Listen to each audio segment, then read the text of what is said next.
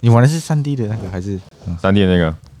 还蛮好玩的。它叫做你们该不会是在说 Steam 游戏吧？对啊，对啊《动物园之星》你没有玩过？没有，这是什么东西啊？ Planet Zoo，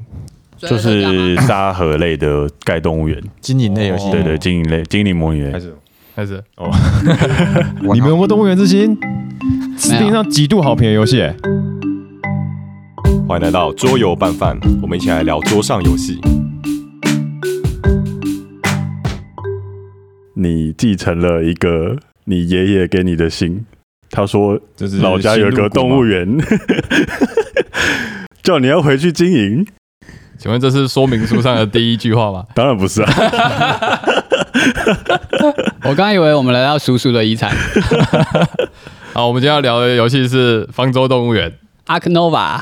他这个名字其实跟盖动物园到底有什么关系啊？那个啊诺、亚方舟，对啊，简单来说呢，就是诺亚那时候呢，因为上帝觉得人类太败坏了，上帝想要毁灭人类，给大家一个警惕。所以在圣经里面，就是上帝就叫诺亚说：“哎，你去帮我把每一只动物的各一公一母带上你建造的大方舟，这样。”然后嗯是呢，盖船的，我不知道是不是他盖的啦，对，有可能是他叫别人 盖的。但是传教我名字对，对，然后他们就上了方舟之后呢，洪水就下来，对，然后呢世界就毁灭，然后他们在船上待了七天，然后最后就是才看见陆地这样，所以基本上就是我们玩的方舟动物园，就是里面有刚刚说的快两百张卡片，对，每一只动物都不一样，哦，那可能跟这个有一点点关系。多样性的 感觉。刚刚听完陈恩讲的故事，我就知道接下来他扩还会出什么了。现在的这个方舟动物园就是宝可梦的红黄绿版， 接下来就会出基因版，然后所以动物就开始有公母，然后就要开始做配种。然后开始打道馆，会有百变怪吗？负啊责生育的部分，不是负责生蛋的部分。可是如果它出水神馆扩充，就不能叫方舟了吧嗯对， 哦？Oh my god！突破盲点，没有，但已经出了吧？我记得已经和风已经出来了。 对，这个方舟动物园的目前这个本体主要都是陆生动物嘛，嗯，嗯，对，顶多就是有什么鸭嘴兽之类有的，两只爬虫类啊，我上次有看到鳄爬鱼虫啊，类有鳄鱼，哦对嗯，但它在扩充的时候会出水族馆系啊列，然后水族馆系列是在二零二三年的，目前是预计 Q 三会出，这就是《阿凡达》第一部跟第二部的差别。所以第一部是在路上对，第二部是全部都在海里面。哦。听说第三集是火之道，我们期待方舟动物园第三扩的。火山啊好口怎么 越来越像降世 神童？所以这游戏在玩什么？好，那所以我们今天要介绍这个方舟动物园呢，它是目前 BGG 排名第四名的游戏。冲超快嘞、对，左打殖民火星，右打伯明翰。哎、伯明翰没有，没有打不到伯明 翰啊了了，是吧？ 左打殖民火星，右打精灵岛，登上了第四名的宝位，这样子。而且它是从二零二一年出版之后呢，一路就入围各式的奖项。嗯，对，真的蛮厉害的，因为目前就是 BGG 排行比较前面的，只有他一个人是二零二零后的，对他跟其他前辈是不同世代的这样。所以我就很兴奋啊，觉得哇，每次在那个各大的 KOL 他们看到这个游戏的介绍啊，或者说哇他们怎么评价这个游戏，我觉得好期待啊！哎，关婷怎么没有买？就是因为我一开始知道 Ark Nova 这个游戏，很多人都把它拿来跟殖民火星做比较，啊就是嗯它包括它有两百多张独特的卡牌啊，然后它主要是由卡牌去驱动你的策略的这一点。然后我就很好奇啦，嗯为什么高尔会想要买这个游 戏呢？关婷因为说她觉得很像殖民火星，所以她不买。蓝斯为什么没有买这个游戏？我没玩过《紫金火 星》所以蓝斯完全没有一个愿景投射在这个游戏上面。因为我为什么没有买这个游戏？因为它的画风都很真实，我没有很喜欢。太真实还真是为什么陈恩没有买这个游 戏？因为摆出来像样品，太丑了，为什么重度三点七耶？为什么你会想要买？我真的完全不想买这个游 戏？所以是买来给大家体验的。对，其实高尔正在纳闷说，这么多策略玩家，我忍了两没有人要年，买我忍了两年，没有人买这个第四名的游戏，气死我了 然。后他他心中想说，那只要我自己买， 然后自己买了，我绝对不收超过九十分钟的游戏。看这游戏打下来四个小时，就要等你买啊！对，好，那所以个，最根本，你到底是因为它的主题你有兴趣吗？还是什么？因为太红了。对我真的觉得，干，我们桌游拌饭，身为一个评论型的一个节目，居然没有玩过 a k n o v a 我觉得，啊，我们也没有玩过殖民火星啊，呃，你玩过吗？你有福了吧？没有没有，应该说它是当代就是近期窜很快的游戏哇，然后呢排名又这么高，新兴然后哎、呢又很符合策略玩家的这种口味，这样对，嗯对，结果我们都在玩什么特奥蒂瓦坎， 也没有不好，也没有不好，只是我真的太难忽视它的存在了。呀，嗯，可以对可以理庞解，然大物，所以我就说干好了，买下来，反正再卖掉。呃，那个销售链接在我们的叙述栏里面。 好，那我继续介绍这个游戏。哦，而且我们现在 YouTube 都有个计划，就是我们会在啊上片前拍一个五分钟内的小短片，嗯，对，然后会讲解这游戏。所以呢，嗯如果你有想要看一下这游戏大概长什么样子的话，你可以去我们 YouTube 的，就是啊、频道上看一下我们拍的《方舟动物园》的影片。好，那方舟动物园嘛，这游戏顾名思义，就是我们每个人呢会建造一个属于自己的一个动物园。嗯，那在游戏的过程中呢，我们要兼顾两种非常特别的一个得分项目，一个得分项目是你的票房，就是你的动物园多有魅力，嗯越有魅力就是有越多酷炫的动物，嗯那游客就会来嘛，所以你的动物园的魅力值越高，那你的分数越高。那魅力从哪里来的呢？动物本人对，这是动物本人，就这样会去木栅动物园看企鹅跟无尾熊，然还后有水豚最近好像是哎水豚、熊猫之类的。对你在你的动物园里面养了越酷炫的动物，那你的票房就越来越高。嗯，对呀对对，好，就像动物园之星一样。我一定要把动物园之心的那一段剪在最前面。那还有第二个第二条得分轨呢，是我们的保育点数，嗯因为现在动物园都很注重就是动物保育的部分，嗯，对，所以包括一些什么濒危的动物啊，那你保育的话，你动物园的保育点数就会越高。那游戏结束的时候，我们就会用这两个得分轨去决定你最后的分数。嗯嗯，对，那比较特别的是，这两个得分轨它其实是双向的，有点像是假设你就想象是板南线，一个在板桥，一个在南港这样。嗯对，然后呢，它是两台列车就是往中间开。嗯嗯，对。那你在交汇听起之来不 后是，很优。很 可怕。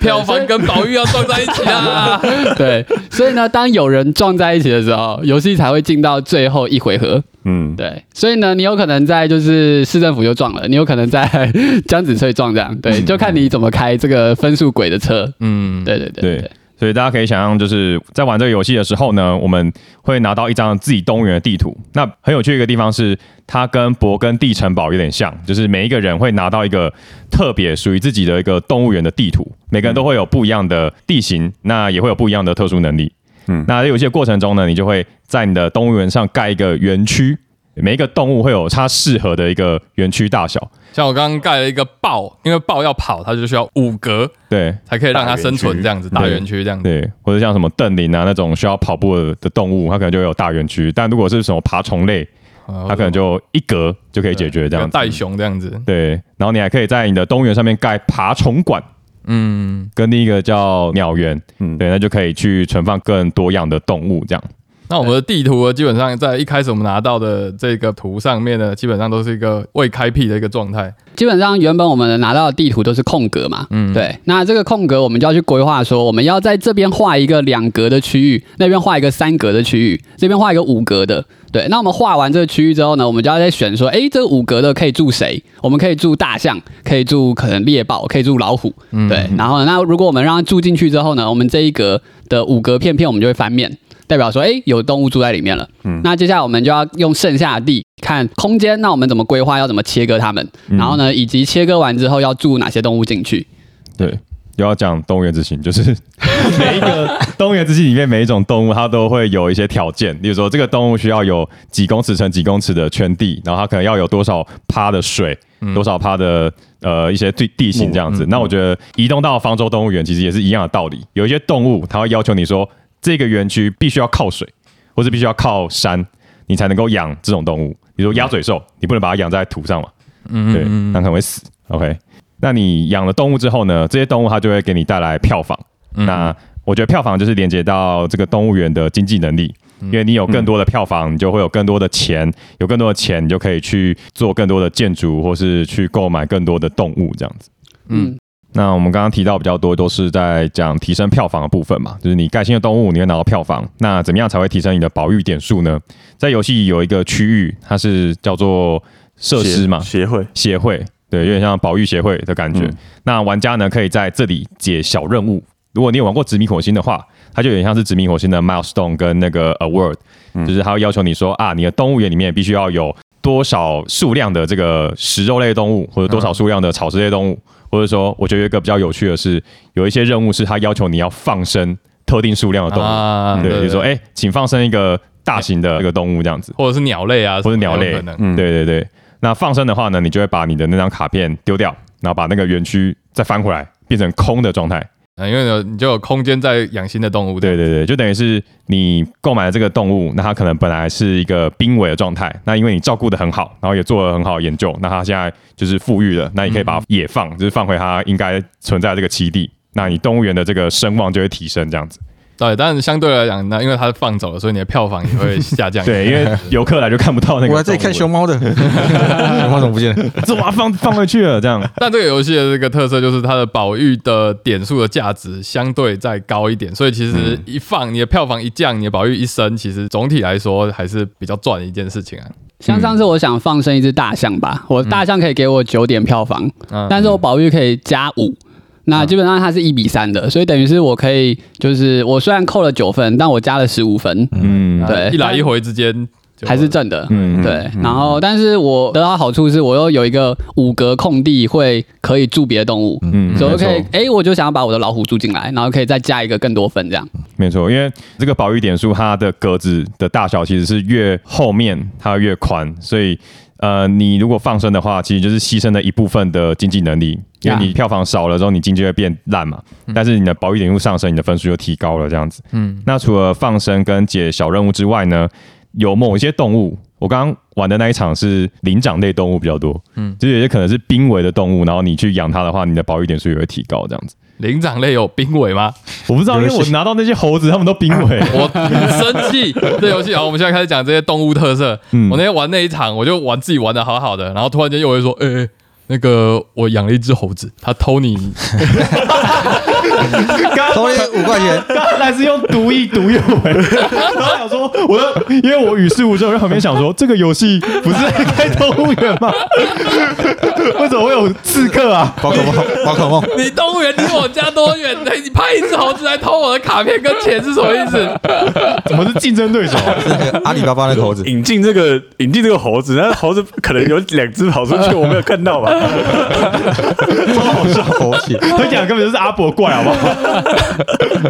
对，那这些游戏的动物，它并不只是代表了票房，它还代表了各种的特殊能力。基本上每一张动物都是一张卡片，那你打出来的时候就会几乎有一个一次性效果。 嗯，对，那个都会有一次性效果就包含说，哦，他可能帮你加钱，他可能可以让你卖手牌，他可能可以帮你偷对方的东西，他可能可以帮你加什么什么点数之类的，对或者可以帮你把行动再做一次。嗯嗯，对，就是各种不同的就是卡牌效果这样。好，然后所以再举一个我喜欢的例子，像那我玩的那一场呢，我有养一只袋熊。那这种袋熊它的特殊能力就是哦，你可以插一个卡片到下面玉宝袋什么？育儿袋，月袋，我就把那个卡片反过来插在它下面，嗯好像它装进了它那个袋子。嗯，过了大概两个回合，哎、陈恩也养了一个嗯有袋子的动物有袋子的动物这样 子。你知道陈恩插什么吗？他把保育员插在那个插在那个袋子 里。他插进动物底下的时 候，他就不是那个牌上的东西了，它是一个你 token。要翻你要有你要有这样的转转变，好不好？你知道那时候右伟在 say 这个游戏的时候，我就说哇，好多动物哦。然后结果我我第一张打开是一个黑人，他现在写什么非洲专 家是？好，所以这就要讲游戏里面的卡牌不是全部都是动物，嗯，那都 是社和师跟协会，对，还有设施跟研究员之类嗯的，就是它是以赞助商卡牌啊、对这这个名字出现，嗯那它其实就是会提供你一些更特殊的能力，嗯这样什么非洲专家、欧洲专家之类的。澳洲专家能力是每次打出澳洲牌，他都可以再多上一个育儿袋， 哦，所以澳洲就是育儿袋的故他乡。直接帮把育儿袋放上去。像我那时候拿欧洲专家，他就是你打欧洲动物，你可以再额外多盖一个园区，嗯，马上免费盖一个园区这样。富到流有对对对，就是类似这样子的能力，一个触发型的能力这搞样。建设的，它卡片其实就大概分两大类型，对，就是我们手牌会抽到应该是两大类型，一类型就是我们养在版图上的动物嗯，它通常是一次性效果；另外一个类型就是我们所谓的赞助卡片。赞助嗯商，对，赞助卡片打出来之后，通常都是永久的被动效果，这样。嗯通常对，那所以例如说，你每当做什么事情的时候，他就给你什么奖励；每当做什么事给你什么奖励。对，那你就可以去组建你的游戏的引擎，然后累积你的 combo 这样。像我游戏一开始，我可能就抽到几张这个赞助赞商助吗类型啊，赞助商类型，他就引导我去把整个动物园做成小型动物的动物园，嗯因为他就会延伸 combo，他就会说你说，如果你之前打出的动物都是小型动物，那你可以多打一张小型动嗯物。啊，所以对他就引导我都去试图去拿小型动物，或者是嗯去组建可以拿更多小型动物的 combo 这样子。他会形塑你的得分路线，对对对嗯，让你在某一个方面、某一些行动变得更强。对，那之所以这些动物其实它就有很多特性，它可能叫小型动物，它可能是中型动物，它可能是大型动物，它可能是鸟类，可能是哺乳类，它可能是非洲来的，可能是澳洲来的，所以它有各种的分类，导致你有可以有各种的 combo 发展这样子。嗯嗯，像我那时没候抽到一张什么北极熊展览馆，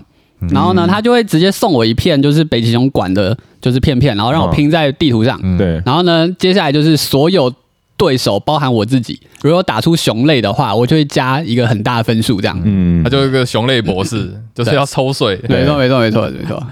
好，所以你拼在版图上的东西呢，就是主要会有园区，那园区又有分，像刚刚陈仁说的，像那种卡片会提供的特殊园区，什么嗯企鹅馆啊、北极熊馆之类的，这种是只有一片，那只有那张卡片可以盖出来，嗯那那个地方就有一些特殊的效果。然后第三种就是爬虫类馆或鸟园。这样，那它就会养一些专属的动物，这样子。还有那个可爱动物区，对，还哎、对，还有可爱动物区，它在中文版上叫萌宠园 哦，萌宠区哦，可 以养啊我觉得怪怪 的。萌宠太。啊资源，其实我觉得那个爬虫馆跟鸟园是很有趣的设计，因为通常你在拿到。呃，动物的时候，它左上角都会有需求的格子数嘛，所以，例如说，我上次拿到一个什么蜥蜴，它如果住在外面野生一个园区给它，它可能要住两格，而且要靠山。对，但是如果今天我是住在爬虫馆，只要一格就好。嗯，对，所以等于是就是我可以很省空间去养这些特定的物种这样。嗯，对，所以它通常都也会给你一些选择，在就是如果你没有盖特殊的展馆的话，你可以放外面；但如果你有的话，你就可以很省空间这样。嗯，嗯对，没对错，爬虫类比较省空间。对，我刚刚看到一张牌是一只很巨大的鸵鸟吧嗯，它住在鸟园还要占四个空 间，哈， 是 哦，对，它太大哦，，它它太占四个鸟园这对它样子，太太嗯肥了，哦，哦，那它可以不住鸟园吗？好像不行欸哇，五那它就格 超肥， 住外面五格，哦，所以省一格这样住。两人四格超肥的。那好像还好，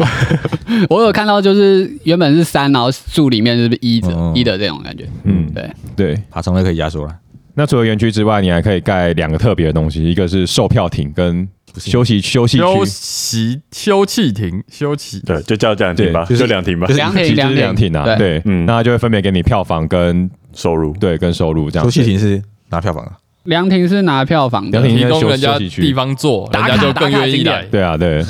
卡景点，这边可以跟那个那个黑面琵鹭拍照。我说哦木栅动物园走三步就有个椅子，我要去木栅动物园。分开分开，好，因为我们刚刚有讲到说，就是他会给收入嘛，那这收入就是我们会有一堆钱，我们要拿来干嘛呢？就是去买动物，因为我们一开始场上会发手牌嘛，对我们这些手牌呢，如果我要把它打出来，把动物入驻到我们的场上的话，其实我们要支付通常很高昂的费用，嗯例，如说，我上次一只老虎可能二十四块，那我一回合可能才赚个十块钱而已。对，那可能要到游戏比较后期的时候，当我今天票房的累积很多的时候，那在收入阶段我的收益才会高。对哦，所以我前期的时候可能就是都入驻一些小小动物，对小可、嗯小萌宠，对，对，让我可的爱动物收入可以就是我可能可以就是开销比较小，对，因为一只可爱动物可能才三块钱、十块钱，嗯，对，那他可能给我收入可能也会有，就是每回合多个五啊，每个回合多个六，但它的效果可能相对比较烂一点，这样。嗯，对，嗯但是我在后期的时候，我有钱够了，我可能有几十块，然后就可以去买那种就是高级买的是的，老虎啊，对，老虎就是当然可林以旺买得起，林旺爷爷，我们就可以住进来这样。 你看也死很久，它现在空间很小，应该不用一个而已。对，要不然就是你刚刚说有一些比较昂贵的动物，你就要用各种手段去把它的费用做减免，这一点我觉得跟殖民火星有点像。啊，对，就是大牌你要想办法减免它的费用。嗯刚刚有提到一些赞助商卡牌，它可能可以帮你减免，跟刚刚高伟讲的一样，嗯它会形塑你，让你某些行动变得更厉害。要不然呢，就是我们有一个东西是你可以跟不同州的动物园合 作，有那个对协议，对。嗯，那例如说，我想要养一只来自非洲的超大大象，那可能要三十块。嗯，那如果我跟非洲动物园合作的话，它的就可免以关有一税，个免关税，对，就是 Discount 打折，对，打折这样子，讲打折好那个、哦，同车位好重，对啊，反正就会少一点钱这样子，嗯嗯，对，所以你可以用各种不同的策略去建造你的动物园，嗯，很你可自由，以很自由。对，你可以盖一大堆萌宠，或者说你可以就是想办法去凑出一些大格的大型动物这样子，而且它的动物卡牌其实就是打出来，除了一次性效果以外，它会给你一些种类跟地区的 icon。嗯，对，这些卡片的右上角，例如说非洲大象，它可能就提供就是两点非洲点数这样。嗯对。那因为有些卡牌它就会要求说，你不止付钱，你还有足够的点数才能打它。嗯等于是说，就是我可能就是对非洲还不够了解，我不能养这种类型的动物。嗯，对，大概这种感觉。哇，嗯你这样讲，我刚才是以为是说啊这个非洲动物怕生， 它一定要有同乡，一 定的同乡，它才敢住进来。 别人约你的时候，你会先说谁也有去，啊，他没有去，那我不去了。大家也没有来哦，啊不住了，不住了，不住了。 对对对对对，所以基本上大家的动物园就可能会有自己的一个流派这样。对我不能说就是我突然想要养那个就是澳洲老虎，然后然后但我可能对澳洲不够了解这样。对了，听众听到这里就关起来。大家可以去看澳洲七十二大危险动物。有蜘蛛，哦，对，而且嗯，虽然说我没有玩很多场，我就玩一场，对，哇但是这么，巧，我也只有玩一对，场我。也就玩一 场。但是综合大家的经验，就是我发现好像并不是一定要养很多动物才会赢。啊，对像我我们那一场刚开始，陈恩他好多回合都没有在养任何动物，他都在搞科研。嗯嗯对我们刚刚是应该是蓝斯养的动物是最少的， 对对嗯五只吧，对，但他就可以靠一些像赞助商卡牌去获得他的分数。嗯嗯因为其实也跟牌运有关系啦，因为它卡片太多了，嗯它就是大概是二比一吧，就是一百二十张的动物卡，然后六十张的赞助商卡片。嗯，对，那我上一场是就是全都抽到赞助商卡片，哦，然后我的动物都是那种就是贵脏脏的，绝对不可能在一开始打不出来的。啊，对，所以我就只能一直打那种被动效果这样。所以人家就是看高尔跟右维他们在盖地啊、养动物啊、什么可爱动物 combo 都已经出来了，我还在那边就是搞科学研发这样。因为我小动物的消费低嘛，然后你就看到我的动物园的那个卡片已经淹到那个陈恩 的陈恩借的。借借板一下，借板一 下，快过去一 点。 对我那边可能都是就是那个非洲动物调查专家，然后 呢那北个。极熊啊，对，北极熊抽税展览馆，然后连一只熊都没有住这样， ，OK，所以我觉得这游戏也跟大家的抽牌的那种运气也会有蛮大关系的。嗯，对对你抽到什么类型的卡牌，然后你能够打出什么东西，其实也不是说就是什么都可以做这样，对你还是得被它限制一下。我觉得这是一个阅读量很大的游戏，嗯嗯，因为刚刚有提到两百多张卡牌嘛，每一张都独一无二，嗯嗯，而且我们刚刚玩那一场，其实几乎快把牌洗过一遍了，哦，真的假的？的？每一你们张都都会一起出现排，过，嗯，上对上次其实也有，嗯，哦是是不啊 是，差不对多，嗯，所以它排过的速度超快，然后每一张牌出现的牌，你可能都必须要去看，嗯，对，所以你也会就是体验到各种独有的能力这样子，嗯嗯，因为它并不像，我现在可以开始进入 diss 环节了，哎，是等一下，等一下，等一下，下一集，下一集，下一集，下一集，就是它不像 Winspan 一样，就是 Winspan 嗯有一些比较呃，你可以把它归类到不同的能力这样子，嗯比，OK，如说，哎、这个就产蛋，那可能有超多只鸟，它们都是产蛋。知道吧？有啊有呃啊，猴子都是偷东西的啊，然后那个蛇可能是就是就只有几只猴子比较比较 贱，不是所有猴子都偷的。你说没有变成人， 然后大部分的什么毒液都是在蛇身对对上啊对之对，类这倒的是。还有不同的毒液，但有不同的毒液，哦。蛇还会催眠，不知道为什 么。每个动物的技能还有就是强弱之分，这样嗯，对 马来貘不会食梦，让我有点失望。石梦梦， 对，石梦，就是你可能没有办法把这些卡片分类成十种能力或者二十种能力，啊还有非常多只有它才有的嗯，能力这样子，所以每一张你都要拿起来看。哦有了。肉肉食动物比较会那个疾跑或者狩猎，机跑对，欸我们讲到现在还没有讲行动哎、我们现在来讲行动板块。好好，这个游戏呢，基本上行动是怎么来的？每一个人就会有五张行动卡，分别是建造，建造就是板拼你的这个开发你的地形这样子，园区。嗯，对，就把呃板块拼到我们的动物园上，就嗯像拼博格丁的板块一样。嗯，好，然后接下来是动物，对就是你就可以把你手牌中的动物放进你刚刚建造好的园区里面。嗯，终于可以养动物了，对，对动物。好，就只有这两个跟盖动物园有关系。然后还有一个是抽牌啦，就 是休息，休息，纯粹去抽牌。对，然后还有那协个会协会，就是刚刚说的，你可以派你的手下去做保育任务啊，或者是去跟国外做的邦交，园区做邦交这样子，嗯诸如此类的。去读书，好，最后一张卡是赞助 商卡，哦就是你可以打你的被动卡牌效打果蓝这样色的牌，蓝色对对对牌，或者是你可以，如果你手上没有蓝色的卡片，你可以拿钱，嗯对，嗯就是你可以获得别人赞助。你可以休息很多下。嗯，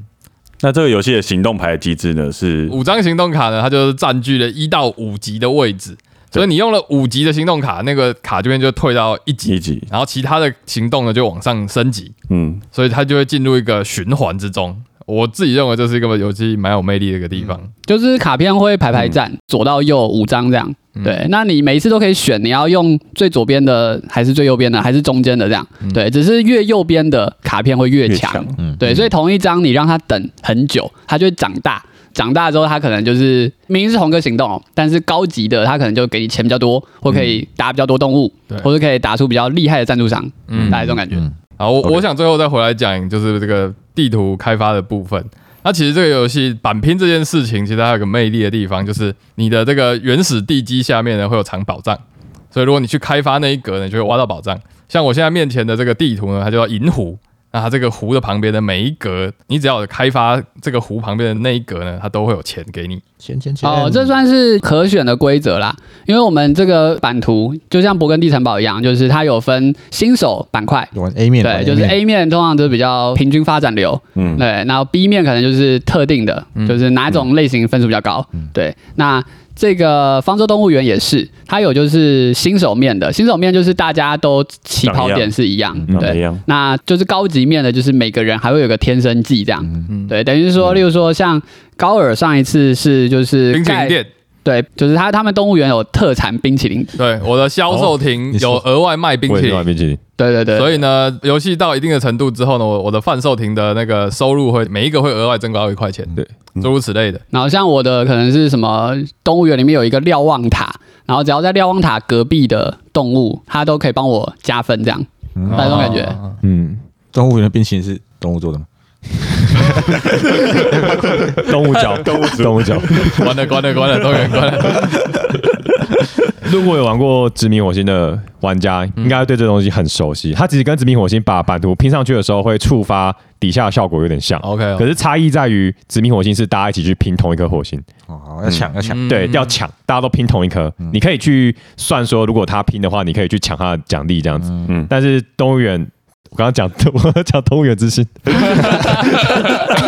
但是方舟动物园它是就是拼自己的动物园这这样，是勃艮第勃艮第，对，就是勃艮第。对，我会特别想要讲这一点，就是这个奖励让你不只是像是在玩那个俄罗斯方块一样，嗯，有秩序的一个一个拼起来，不会，因为你会想要哦，我想要先去拿什么奖励，因为它的规则是要你的每一个呃要连着，要连着，要从对延伸而出，因为你不能从突然间从东边，又突然间从西边这样子开发过来，小精灵世界不行，对，不 行，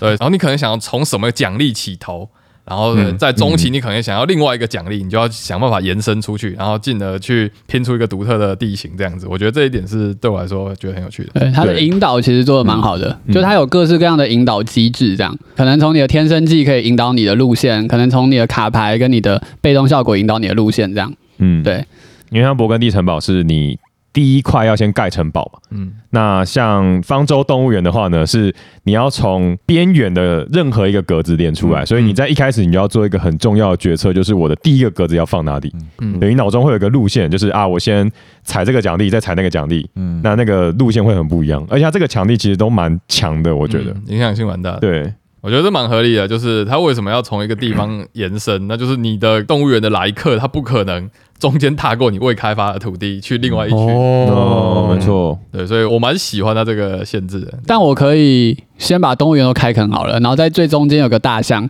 然后呢最西边有一只鸟，这样。啊，你不是经过一个园区，它写休整中吗？哦，OK OK，那边石头没打掉，打不过去嘛 哇对哇至少但 OK，是哦至少有路嘛可以走 至这少路样可以走。对哦，至少不是泥巴地啊。对吧？那可以讲结束条件。今天冠廷有个奇怪的举例，他说这两个结束条件像是红龙酒馆，完全就是，哦， 可是我觉得知道红龙酒馆的人太少了，怎么会很多吧？我有玩过，但我没有印象就。是哎红龙酒店如果你可喝能有清醒值跟血量，血哦量，喝太 两个醉撞在一起的时候跟你就喝醉，你你就就啊出去了就我非常喜欢这个举例，但我真的觉得没有人听懂。这应该是唯一有这个机制的 啊，真 的耶。会这样，人家都在说阿根华克是什么样的游戏啊？啊，红就是龙酒 店。就是一 就是在个红龙酒店里养动物嘛。殖民火星勃艮第红龙酒店，前面我都听得懂，红龙酒店是怎么一回事？你说我们二零二三的 Top Five 可能就有这个名字红龙酒店，看到吗？然后大家就会猜深谷酒馆。不像红龙酒店出了八代耶，这哎这我带的，九代，九代九 代啊，现在九代在 KS 要结束了，太恶了吧？说不定它台湾很红啊，我们只是我觉得台湾没有红起来，真的只是因为不知道为什么都没有中文化。明明那么简单几个哦他们有中文话哦没，有没有，他们有中对中文代理对过对。对蛮可惜的。啊，回头来讲，啊，这个这个阿克诺法这个游戏的这个结束条件呢， Call Game 就是刚刚说两台车撞在一起嘛，对。然后呢，Call Game 的时候，接下来下一回合内大家的差距才是分数，嗯，对。所以我们是等于是一回合内你可以产生多少票房，加上多少的环保点数，你一定要就是交错之后你的分数才会是正的，对，嗯大概是这种所感以就是觉。游戏一开始的时候，大家不是从零分开始，大家是从负一百多分开始的，也对，没那么夸张，一百多有有有有有可能是一百多分，负对113分对哦对对对对，对对对，所以它其实不是一个固定轮数的游戏，它是一个竞赛竞逐游戏。嗯，对对对，所以就是刚刚有说到保育点数跟票房魅力点数，嗯票房魅力点数比较一步一步的往前走，但是保育点数的话，它走的比较快，一次跳三格，对，那当然也比较难得到，对可能最多就三个五个，嗯嗯不太可能拿到超过五个这样，比较难啦，啊一次一个行最动多可能啊拿五个，因对，为其实游戏初期的时候票房加比较快啦，因为我们要加收入，对每因为就是票房也是收入来源，对收入阶段是用票房来看，嗯，而且他那个棒打出重量的是打收入来源，这样收入比较高的，就是游客比较多，比较容易被啊被扒被扒 手被扒到，猴子又来 了，中毒蛇，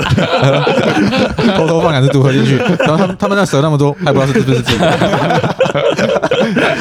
你看这真的好坏哦，放毒蛇其实别人家咬游客哎，然后他们就新闻报说他们毒蛇跑出来，然后就就盘一盘发现我毒蛇都不都还然后在那，个公关就出来澄清说，可是我们动物园没有养这种毒蛇。 我靠，太黑暗了吧？ 对，好，那我们阿克诺瓦上集我们就介绍到这里啊、对这个游戏有兴趣，想听我们的深度评论，想听刚刚冠廷想要喷的东 西，请期待我的下集。 好，好，那我们就下期见，拜拜拜。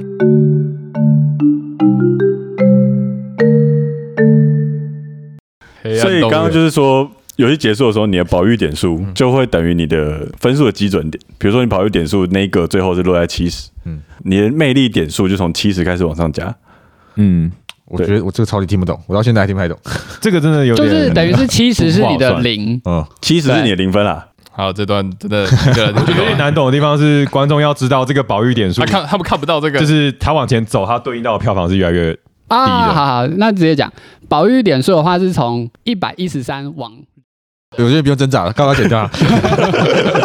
所以这个游戏是一个操场，小明从操场的顺时针开始跑，小华从逆时针开始跑。对，当他们两个撞在一起的时候，有些游就戏是就是请问要打哪个电 话？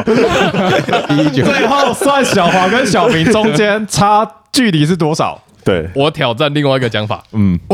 好，你说，你先，你先，你先，我你等一下先。又讲一个，刚刚说这个是个操场嘛，小明跟小华他们同一个点上反向跑，是背靠背，对然后数到三开始跑。小明是小华的 儿子， no no no no no no，推一下去，小明小明是个小孩子，他跑一圈的步数比较多，小华他是大人，他的脚步比较宽。好，我放弃剪掉。下一位，下一位挑战者，刚刚不是操场吗？是操场是圆形的，嗯所以他们背对背跑。所以如果他们最后如果是面对面的话，他们就还没有跑完一圈，他们还没有交集，所以就负分。但如果他们最后真的是背对背的距离是是正分，然哦，后如果面对面的距离就扣分。你讲的可有道理，啊是你要怎么算才是面对面的？你是圆形的，你怎么算都可以算面对 面。就算他们一开始，你也可以说他们是面对面，这是那个莫比乌斯环。 出 去？最后挑战者，他们要交集过一次嘛，让他先要击 掌击掌过一次，才可以算才可以算背对背。好，所以他们要击掌过才是正分。对他他们们没有击掌就是负分。对对对对对，好，那我觉得这样可以。他们击掌就会把对方背上那个背号撕掉，这样。哦，我觉得可以用火车比喻。 我又回到火车，火车是这样的，一台是高铁从台北开到高雄，一台是自强号从高雄开到台北，然后中间你看在哪个地方交汇，交汇之后呢就进到 call game 阶段，然后呢再一回合，他们两个差多少站就是你的分数。可是高铁站跟火车站不会交会。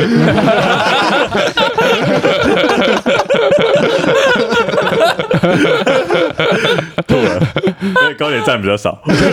但他跑比较快。 对 啊，他这就是那就个是这就是宝玉啊，对啊嗯吧？好了，所以你这个票房就是区间车，对对对对